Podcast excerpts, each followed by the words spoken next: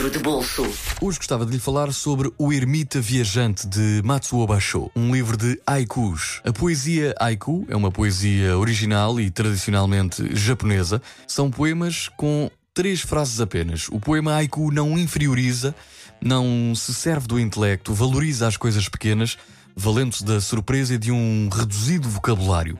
É uma poesia despersonalizada, já quase fora da linguagem comum, nasce no silêncio, atravessa como um relâmpago o olhar do contemplador e regressa ao silêncio. No final da breve leitura do poema, o leitor arrisca-se a ser percorrido por um calafrio que não poupará nenhuma célula do seu corpo. E, eh, por exemplo, há um dos poemas, um dos haikus mais conhecidos de Matsuo neste O Ermita Viajante é Imóvel contemplo a lua e os outros pensam que sou cego.